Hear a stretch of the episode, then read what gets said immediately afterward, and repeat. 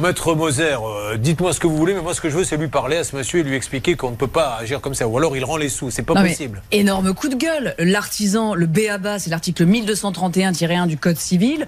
Je fais un devis, je prends de l'argent, je fais les travaux, point. J'exécute et j'ai une obligation de résultat, c'est-à-dire que je l'ai fait et je l'ai fait bien. Euh, notre ami Eric, il a fait faire un constat d'huissier. Au secours, les photos sont accablantes. L'artisan, il a rien fait, ou pour le peu qu'il a fait, c'est mal fait. Il y a des bâches, des trucs.